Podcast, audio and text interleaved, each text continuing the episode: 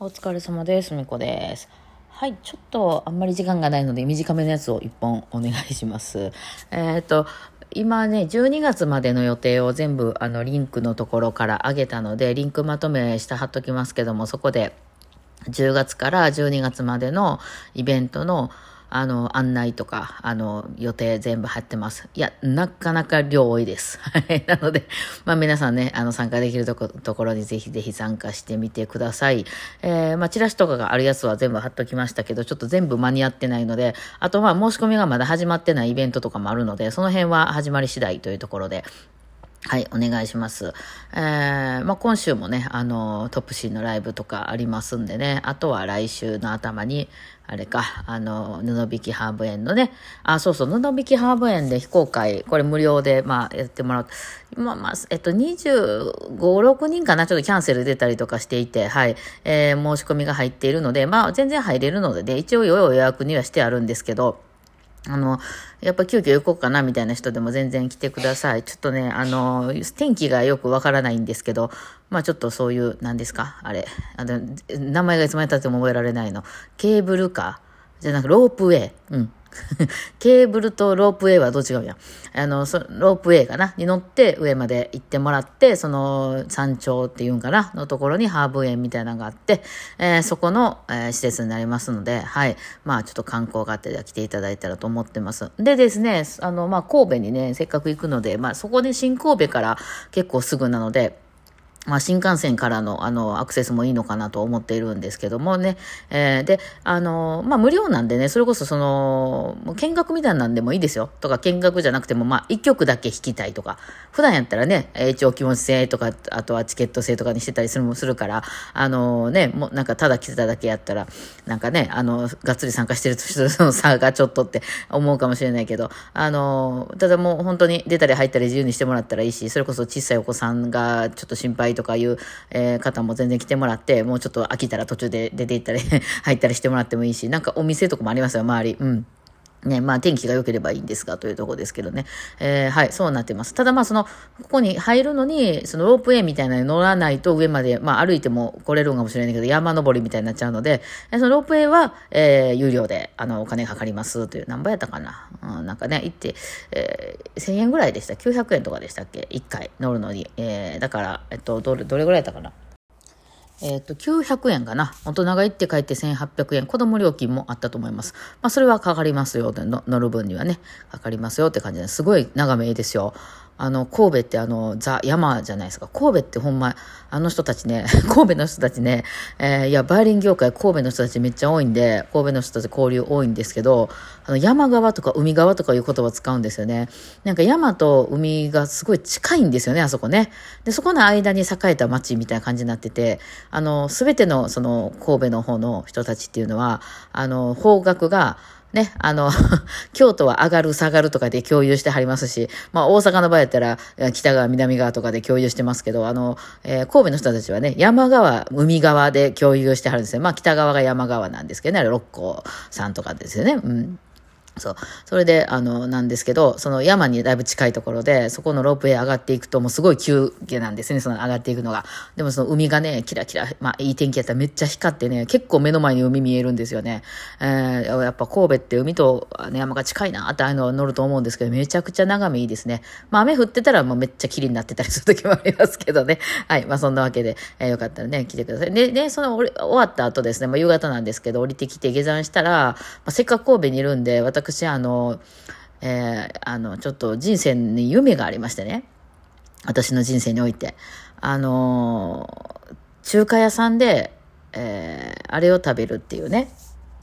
北京ダックを食べるっていう、まあ、夢っていうか、なんていうか、あの、えー、私、あの、ゲーム好きじゃないですか。ね、ゲームの中でも、龍が如くシリーズってすごい有名なゲームがあって、まあちょっと暴力的なあの描写も多いゲームなんですけどね。そこにね、あの、よく北京ダック出てくるんですよね。やっぱね、ああいうね、裏社会の人たちとかとね、あの、会合するときって、やっぱりね、あの、回るテーブルの、あの、中華とかでね、あの、こう、密会みたいなのが行われるわけなんですよ。でですね、ああいうなんかこう、なんていうんですか、パカッとこう、丸い墓、あの、なんなんて、蓋みたいなこう、金属でできたやつを開けると中からね、北京ダックがバーンって出てきてですね、まあそれをいただきながら、えー、今後の政治をどうしていこうかみたいな、なんか、こう裏、裏のね、フィクサーみたいな人が喋ったりするわけなんですけど、まあよくあるのはですね、あの、構想みたいなでね、あ、お料理ですってパカッて開けたら、あの、そこの中から、あの、あれが、ピストルが出てきてね、撃たれて、あの、亡くなるみたいな。話が書かれたり。いや、私も超憧れなんですけどね、その、なかなかね、この北京ダックっていうのを食べたことがございませんで、えー、なんかその安いね、あの、なんていうの、その辺の、あの、なんていうの、バイキングなんかでね、えー、北京ダック風なね、あの、ほ、ほんまのやなくて、風みたいなやつ食べたことあるんですけど、ちゃんとしたやつ食べたの、その皮を食べるって食べたことないので、いや、これは、やっぱ中華街、まあ、横浜か神戸か、ね、まあまあ、長崎とかもあるんでしょうけど、なんか食べたいなって思ってたんですけど、まあ、今回元町行くから、ぜひぜひね、行きたい、あの、食べたいなと思って、あの、実は一個用意、あの、もう予約してたんです。この間のね、あの、配信の時の予約したんですけど、まあ、ちょっと私もあんま行ったことないかわかんないから、でもとりあえずあの、中華街っていうのが、神戸元町の方にはもう、一つね、ストリート、丸々中華街になってるとこがありまして、皆さん観光客の人とかもたくさん来てる感じのところがあるんですけど、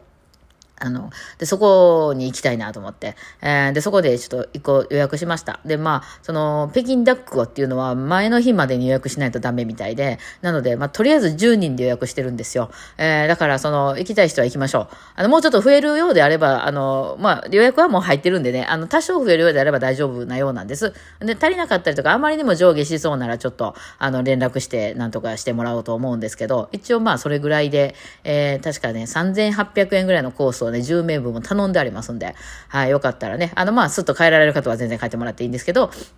あの、ちょっと離れてると思うんです。あの、だから新婚、もタクシーとかで行くのが一番いいかな。まあ、みんな楽器とかもあるからね。あの、電車とかでも行けるんですが、ちょっと乗り換え乗り換えみたいになっちゃって、しかも歩くみたいなことはなるので、まあ、タクシーで1000円ちょいぐらいで行くんじゃないかなという調べたところ、それぐらいだったので、うん、かなと思ってるんで、えー、その、布引きハブ園の飛行会した後に降りてきて、えー、まあ、タクシーとかでその、中華街に向かいまして、中華街で、えー、北京ダックが入ってるコースを、えー、食べませんかということでね。まあこれぜひぜひ、あ、参加したいという方はね、あ、ちょっとメッセージとかじゃあ残しておいてください。今んとこね、5人ぐらいは私聞いてるんです。これ行きたいですっていう人。うん、でもまあもう30人ぐらいいたらもうあと5人ぐらいいるんちゃうかなと思ってるんですけどね。えひょっとしてむちゃくちゃ多かったらちょっとお断りというか、そのね、12、3人には増やせるかもしれんけど、そのいきなり倍とかになったらお店もあかんかもしれんからね。えその辺はまあ要相談で、まあ当日朝皆さんにお聞きしようと思うんですけど、参加した人にはね。はい。というわけで、まあせっかくね、えー、神戸といって関西ですけど、私の家からはやっぱりちょっと離れてますんで、なかなかそんなに行く機会もないですね。神戸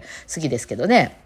うん、あと、特に元町あの辺大好きですね。はい。あの、まあ、観光としてしか行ったことないですけどね。はい。というわけで、あの、参加した人はぜひどうぞということで、まあ、そんなんがあったり、その後東京がね、えー、がっつり私も行ってきますよ、東京ね。もう東京にいたら全部やってこうよ、みたいなね。今回、でもあれか。今回はあの、受験ので行くから、ふみこと非公開と、まあ、受験のイベントがあるみたいな。あとが赤ペンもね、はい、やってくるということで。そうや、今も喋ってて思い出した。えー、ちょっと全然関係ないんですけど、10月15日に、大阪で赤ペンふみこやりますっていうので、ちょっと前にあの予約開始して満員になってたんですけど、お一人キャンセルが出ましたんで、えー、10月15日、えー、の、えっ、ー、と、大阪梅田のね、えー、芝村楽器のとこでやろうと思ってますけど、あの、参加したいっていう方はですね、何時からやったかな？えっ、ー、と、11時15分集合と、まあ、11時半から始まるみたいな感じかな、10時、えー、違う。10月15日日曜日の11時15分集合で、えー、まあ11時半ぐらいから14時ぐらいまで2時までの間、はい、赤ペンふみこ、あの、島村垣グランフロント店にて行います。はい、これあの一人ちょっと、えー、キャンセル出ましたんで、あの、今下に貼っておきます。あの、あれを、えー、申し込み用のフォームを。ちょっとあんまり入れなかったらちょっと他のとこでもまた拡散していこうかな。お一人様限定でできますんで、えー、そこのフォームにはまたちょっと楽譜を貼っていただかないといけないと思うんで、まあそれはあの写真でいいんで、えー、貼ってもらってっていうのが、あの、もし希望の方いらっしゃったらよろしくお願いします。というわけで、ちょっとごめんなさい。今日短い目なんですけども、あの、今日ちょっともう出かけないといけないのでね。はい、行ってこようと思います。ちょっといろいろイベントが、あの、入りましたんで、まあ、詳しくゆっくり見てください。あの、えー、その、いろんなことが書いてあるリンク先のとこと、その10月15日のキャンセル出た分の申し込みのとこは、限定1名様ですけど、あの、申し込みのとか貼っておきますので、はい、ぜひぜひよろしくお願いします。では今日こんな感じでお疲れ様でした。